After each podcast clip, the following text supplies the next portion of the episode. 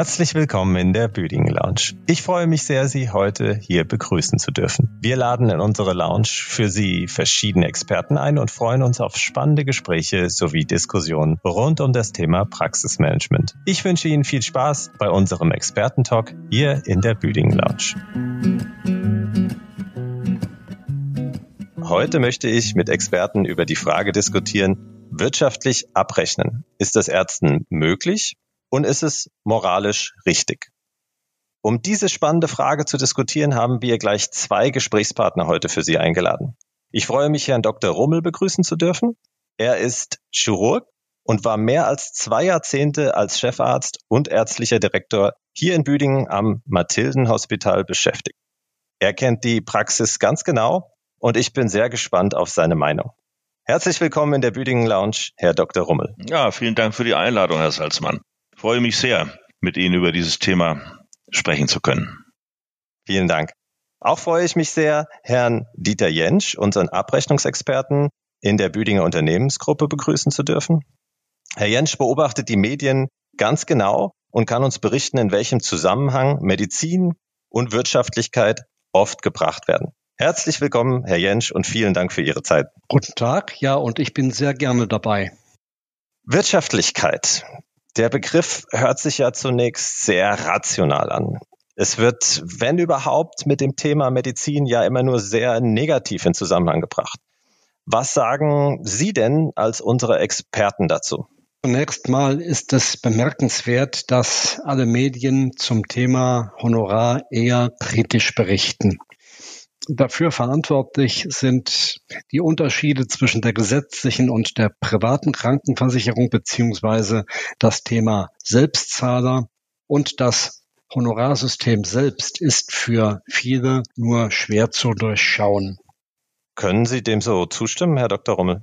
Ja, den kann ich nur zustimmen, ja. Wer durchschaut denn als Arzt die Regeln der KV und Privatabrechnung? Das ist äh, oft völlig unlogisch und wir Ärzte haben sowieso andere Probleme. Für uns stehen eigentlich immer die Patienten mit ihren Krankheiten und Leiden im Vordergrund. Wenn ich so zurückschaue auf meine lange berufliche Laufbahn, das sind fast 40 Jahre, kann ich das nur noch einmal betonen. Von uns wird immer erwartet, nach ärztlichen und ethischen Grundsätzen äh, zu handeln und den aktuellen medizinischen Wissensstand drauf zu haben. Das ist auch selbstverständlich. Diskussionen über Honorare, tja, werden oft nur unter versteckter Hand unter den Ärzten durchgeführt. In der Klinik und Praxis dürfen wir aber die wirtschaftlichen Zwänge, denen wir unterliegen, auch nicht vergessen. Deswegen muss das auch immer mal wieder thematisiert werden. Hm, und genau das wollen wir ja heute auch äh, mit dieser Podcast-Folge tun. Aggressiv, optimiert, wirtschaftlich oder seriös. Man liest in den Medien ja viele Adjektive, mit denen ärztliche Honorare belegt sind. Herr Dr. Rummel, was, was sollte Ihrer Ansicht nach denn stärker in den Vordergrund gerückt werden? Tja, wir Ärzte denken primär mal nur im medizinischen Zusammenhang und das sollten wir auch tun. Wir bringen unsere Leistungen, oder ich hoffe das wenigstens, dass das für die meisten von uns gilt, ohne in diesem Moment der Erbringung der Leistung ans Honorar dafür zu denken. Sicher spreche ich hier für die meisten Kollegen. Wir wollen unsere Zeit den Patienten widmen und nicht nach der Frage, was verdienen wir jetzt gerade. Für mich bedeutet eine seriöse Abrechnung Folgendes. Zunächst einmal, wir erbringen Leistungen nur dann, wenn sie auch medizinisch notwendig sind oder aber auch, wenn sie vom Patienten ausdrücklich gewünscht werden. Zweiter Punkt. Korrekter Umgang mit den Gebührenordnungen ist selbstverständlich, auch wenn man oft nicht mit den Inhalten einverstanden ist. Ich hatte das Glück und konnte mich dabei immer auf Büdingen mit verlassen, die mir diese Arbeit abgenommen haben. Und so hatte ich immer Zeit für meine Patienten und musste nie über die Abrechnung nachdenken. Auch über die Schwierigkeiten der Rechnungsstellung, auch über Beschwerdemanagement von Seiten der Patienten. Das haben die alles erledigt. Und ich finde auch, das ist nicht ärztliche Aufgabe, sich da allzu sehr mit einzubringen. Drittens, die Gebührenordnung begrenzt die Steigerungsfaktoren. Tja, das müssen wir wohl beachten, ob wir es wollen oder nicht. Manchmal denke ich, warum müssen wir das eigentlich beachten und sagen, ja, bei mir kostet es halt das Sechsfache. Aber das ist heute nicht mehr so einfach. Die Ärzte müssen auch natürlich die Möglichkeiten der GOL kennen, denn auch die müssen Investitionen tätigen und sie müssen überleben haben auch eine Familie, die sie versorgen müssen. Unterschiede zum Beispiel in der Schwierigkeit oder beim Zeitaufwand wirken sich und müssen sich auf die Honorarhöhe auswirken. Das ist doch eigentlich selbstverständlich.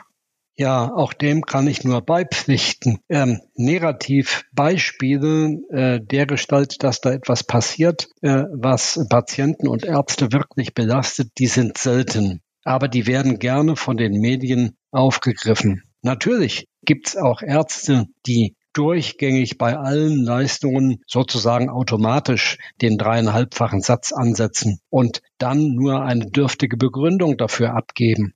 Ich habe zum Beispiel schon oft als Grund dafür gehört, dass die GOE ja schon seit über 30 Jahren nie richtig erhöht wurde. Kosten sind allerdings ähm, in der gleichen Zeit erheblich gestiegen. Ähm, richtig ist aber auf jeden Fall, dass die Preise und Kosten äh, enorm seit 1982 gestiegen sind. Aber deswegen nur die Faktoren zu strapazieren, also Begründungen ähm, anzugeben, die nicht sachgerecht sind. Das geht am Ziel der GOE vorbei und das kommt in der Öffentlichkeit schlecht an und trägt nicht auf Dauer. Ja, das ist natürlich äh, völlig wahr und auch schade. Gibt es denn noch andere Inhalte, welche ähm, von den Medien nicht immer korrekt vermittelt werden? Ja, Musterbeispiel ist das Thema IGEL, also die individuellen Gesundheitsleistungen. Den Ärzten wird häufig unterstellt, sie würden IGEL nur anbieten, um damit mehr Geld zu verdienen, also aus wirtschaftlichen Gründen. Und der Nutzen von IGEL sei überhaupt nicht wissenschaftlich bewiesen. Ja, aber ähm, Ihre sind, das halte ich dem entgegen, sind allen zugänglich. Die Patienten fragen danach. Das ist für mich in, an, steht für mich an erster Stelle. Die Patienten fragen danach und die bezahlen sie ja auch selbst. Ähm, hier zählt der Wunsch des Patienten. Die Leistungen werden extra in Rechnung gestellt und so finde ich Igel absolut legitim und sind auch ethisch, moralisch in Ordnung. In der Öffentlichkeit stehen Ärzteeinkommen ja quasi immer ganz oben an der Spitze, zumindest gefühlt. Ich frage mich immer, wie kann es sein, dass bei anderen Freiberuflern, wie zum Beispiel Rechtsanwälte, Architekten oder Steuerberater, das irgendwie anders wahrgenommen wird? Haben Sie da irgendwie eine Meinung zu? Das habe ich mich auch schon oft gefragt. Es ist doch so, die allermeisten Versicherten, die im KV-System versichert sind, die bezahlen zwar ihre Beiträge oder sie werden abgebucht, aber niemand nimmt eigentlich wahr, was, was mit dem Geld in dem Gesundheitssystem passiert. Man nimmt sein Kärtchen, geht und alles ist inklusive. Ist es natürlich nicht, das wissen wir. Privatversicherte, mit denen ich mich unterhalte, die staunen oft bei der ersten Rechnung richtig. Was kostet denn eine Beratung mit einer gründlichen Untersuchung? Weniger als 50 Euro. Das ist noch nicht einmal eine Sonnenbrille, eine etwas bessere. Vergleicht man die Ärzte mit den Honoraren anderen Freiberufler, so liegen wir mit Sicherheit nicht an der Spitze. Zusätzlich werden wir durch das KV-System ja massiv eingeschränkt mit Budgets, Regressen, Heilmittelverordnung und so weiter. Es ist unsäglich, dass man zum Beispiel ein Jahr später dann unter Umständen Tausende von Euro zurückbezahlen muss, ohne dass man eigentlich wirklich weiß, warum. So etwas glaube ich oder ich bin mir sicher, gibt es garantiert bei keinem anderen Freiberuflern. Seit Jahren fordern wir Ärzte und unsere Ärztetage deshalb auch zu Recht, dass diese Gebührenordnung endlich erneuert und novelliert gehört. Ja, also wir wissen ja, dass die Gebühren von Rechtsanwälten und von Architekten zum Beispiel, die werden alle paar Jahre angepasst. Die aktuelle GOE, das muss man sich mal auf der Zunge zergehen lassen, die gibt es seit dem Jahre 1983. Sie wurde zwar fünfmal geändert, aber überhaupt nicht wesentlich. Das letzte Mal immerhin auch vor 24 Jahren, dass man da gründlich etwas geändert hat. Das das wäre mal eine öffentliche Diskussion wert. Ich hoffe ja sehr, dass die Politik eine GOE-Novelle möglichst schnell auf den Weg bringt. Ja, das ist, also wenn man sich das mal wirklich vor Augen führt, 24 Jahre, ähm, wenn man allein die Inflation in dieser Zeit sich mal anschaut und wie die Senkung der Reallöhne und so weiter, dass da nichts passiert ist, das ist wirklich Wahnsinn und muss Ihnen da absolut recht geben, Herr Jensch, das müsste mal in die Medien kommen. Ähm, was ist denn Ihrer Ansicht nach denn zurzeit auch moralisch in Ordnung, um dem so ein bisschen entgegenzuwirken? Und wohin soll denn die Reise gehen? Müssen bei der aktuellen als auch bei der künftigen Regel ganz genau hinschauen und die darin verankerten Rechte auch nutzen. Eigentlich sollten Sie da gar nicht hinschauen müssen, sondern Sie müssen einfach wissen, dass Sie ordentlich honoriert werden. Ne? Wenn wir wieder genau hinschauen, dann haben wir wieder den Verdacht, aha, die wollen ja nur die Abrechnung optimieren und äh, noch mehr rausschlagen aus dem einzelnen Fall. Ich fände es in moralischen Ordnung, wenn der Arzt weiß, dass er für seine Leistung gut honoriert wird. In dem Wort honorieren steckt ja auch irgendwie das Wort äh, Ehre darin. Der Arzt sollte nicht pausenlos aus wirtschaftlichen Zwängen überlegen müssen, wie optimiere ich meine Abrechnung. Nein, er, er, tut seine Arbeit, er operiert den Blinddarm. Wissen Sie, wie lange es dauert, bis Sie selbstverantwortlich einen Blinddarm, das hört sich banal an, operieren können. Das dauert 15 Jahre, bevor man jemanden allein auf die Menschheit losschicken kann. Und wenn er diesen Blinddarm operiert, dann muss er auch wissen, dass er dafür honoriert wird. Und ähm, das würde ich mir von einer Novellierung noch etwas mehr versprechen, nicht so viel mit Faktoren nach oben und unten und, und, und Nebenkosten, sondern der Arzt soll seine Arbeit machen. Und er muss wissen, wenn ich meine Arbeit mache, dann wird sie auch entsprechend honoriert. Nur ähm, in allen Gesprächen, es spricht niemand mehr, es redet niemand mehr von der ärztlichen Kunst die ärztliche Kunst ist auch nicht mehr so furchtbar interessant. Das sind wir selber einen großen Teil dran schuld, weil wir uns ein Gerüst von Leitlinien geben und glauben, wenn wir das machen, wenn ich manchmal Arztbriefe lese und da steht drin, das haben wir leitliniengetreu durchgeführt. Wenn ich immer auf die Leitlinie geachtet hätte, dann hätte ich viele, bleiben wir bei den Blinddarm verloren. Ich glaube, in Zukunft wird es so sein, bevor einer operiert, wird erst mal dreimal Ultraschall gemacht, zweimal CT und am besten noch, noch ein MRT und dann ist er längst perforiert. Die ärztliche Kunst geht verloren, aber das wird ja auch nicht honoriert. Honoriert wird in unserem System eigentlich nur der Macher. Manchmal gehört zur ärztlichen Kunst aber auch mal etwas nicht zu tun, etwas zu unterlassen, um dem Patienten gerecht zu werden. Aber in unserem Honorarsystem wird nur der Macher honoriert. Aber das ist eine ganz äh, grundlegende philosophische Frage. Ich glaube, das würde jetzt zu weit führen, wenn wir das ausdiskutieren. Aber interessant ist es auf jeden Fall es spielt ja auch viel, viel mehr eine Rolle, wie Sie schon sagten, was wird getan, was wird nicht getan, wie geht man auf den Menschen ein. Und es, es geht nicht immer nur um Regeln und äh, Faktoren bei dem Ganzen, ja, sondern wie Sie eingangs gesagt haben, Herr Dr. Rummel, der, der Patient soll ja im Vordergrund stehen und nicht wirklich, äh, welche Honorarregeln gibt es, damit äh, man seine Kosten ordentlich quasi kompensieren kann. Genauso sehe ich das auch. Klar ist, dass die GOE dringend reformiert werden muss nach dieser ganzen langen Zeit. Und diese GECO, also ausgeschrieben heißt das Gemeinsame Kommission, das ist eine Gruppe, die besteht aus zwei äh, Ärzten von der Bundesärztekammer gestellt. Dann kommen zwei Vertreter der privaten Krankenversicherung dazu und zwei Vertreter der Beihilfestelle. Und die hatten noch vom alten Gesundheitsminister Gröhe die Aufgabe bekommen, ja, macht euch mal Gedanken um eine neue Gebührenordnung, konsentiert das und legt im Bundesgesundheitsministerium einen gemeinsamen Vorschlag vor. Und wenn das inhaltlich tragbar ist, dann wird das die neue GOE werden. Also diese, hinter dieser äh, Abkürzung GECO verbirgt sich schon einiges an Gehirnschmalz, was hier schon eingesetzt worden ist. Ja, hoffen wir mal, dass dieser Gehirnschmalz dann auch äh, zu einem guten Ergebnis führen wird. Ja. Ähm, Herr Dr. Rummel, sehen Sie denn unter den gegebenen Umständen unsere künftige Gesundheitspolitik auf einem guten Weg? Ach, ich habe mir oft Sorgen. Das Thema Bürgerversicherung, äh, das wird ja nun von vielen Parteien aus ideologischen Gründen gequält. Ich habe nur in meiner langen Laufbahn erlebt, wie die, die Innovation eigentlich niemals über die gesetzliche, sprich zukünftige Bürgerversicherung kam. Ich erinnere nur an das MRT, ja sogar an das CT als die ersten MRTs im Rhein-Main-Gebiet machen, das war in Dietzenbach in einer Praxis, ich weiß es noch ganz genau, gab es natürlich keine Erstattung von der gesetzlichen Krankenversicherung. Nur die privaten Krankenversicherungen haben das erstattet und somit diese Innovation, die für unser gesamtes Gesundheitssystem ja so wichtig war, ermöglicht. Das sollte man nicht unterschätzen. Und ähm, mit der Bürgerversicherung ist es halt ein Problem. Vielleicht ist es ein ethisches Problem, vielleicht auch nicht. Nee, aber für mich ist es in dieser Diskussion, ist ganz wichtig. Beim äh, Zirkus sagt auch keiner, das ist doch extrem unsozial. Da sitzen ein paar, hier, 50 Leute in der ersten Reihe oder, oder bei der Lufthansa sagen, wir machen eine Rotation auf dem Weg nach Los Angeles. Jeder darf mal eine Stunde in der First ja. sitzen. Ne? Warum soll nicht jemand, der mehr Leistung erwartet von einem Arzt, zum Beispiel jetzt in der jetzigen Situation erlebe ich, dass die Leute sind unheimlich glücklich, wenn ich sie zu Hause besuche. Sie verlieren keine Zeit.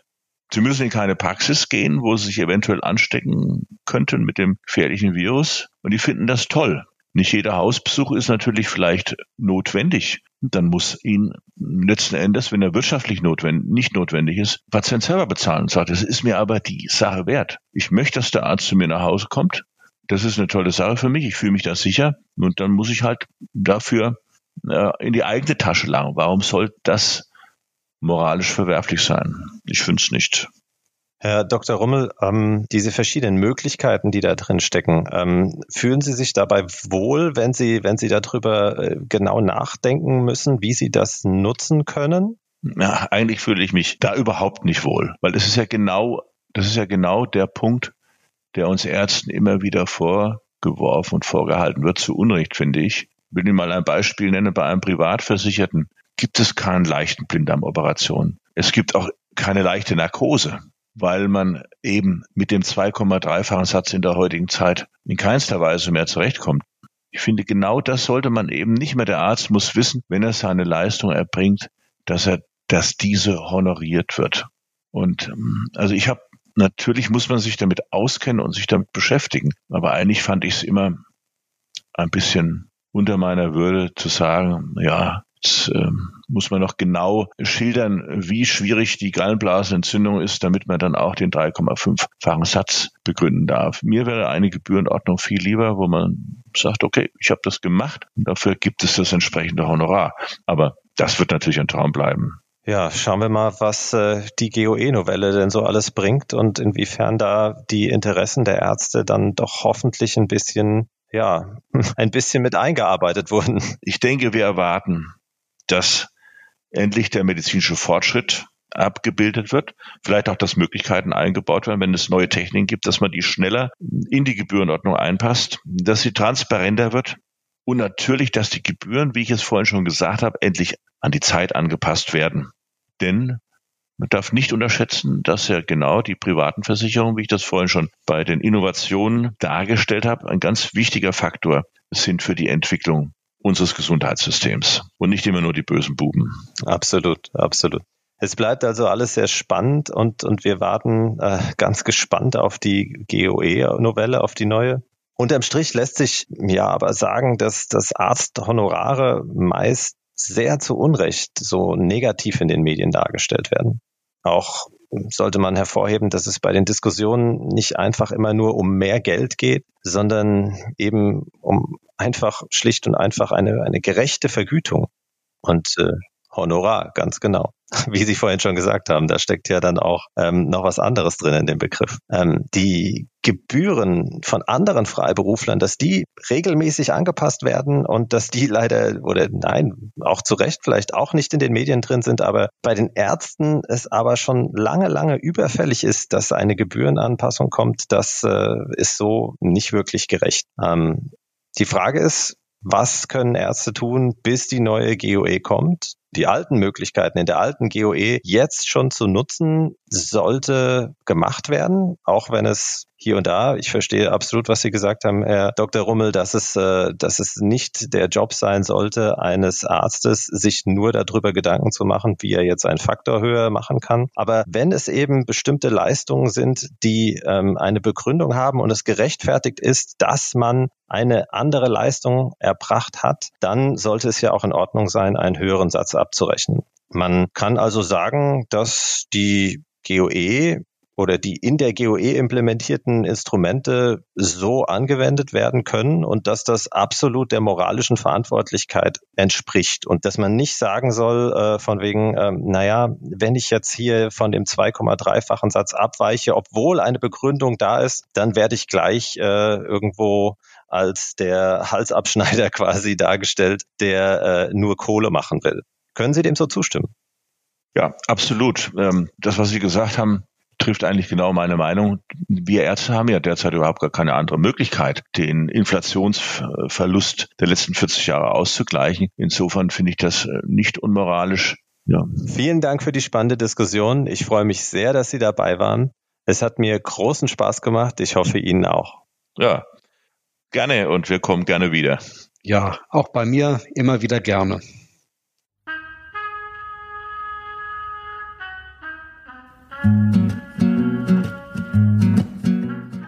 Ich hoffe, Ihnen hat unsere zweite Folge der Büdingen Lounge gefallen. Sollten Sie als Zuhörer Fragen oder auch Feedback zur Büdingen Lounge haben, sehr gerne. Und zwar an lounge at büdingen mit ue-holding.de.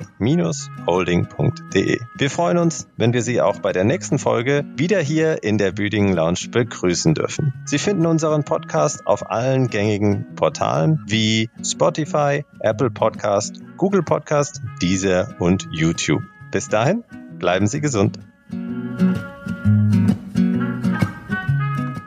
Dieser Podcast wird produziert von der ärztlichen Unternehmensgruppe Büdingen. Aufgezeichnet wurde er am 16.07.2020. Moderation Tobias Salzmann.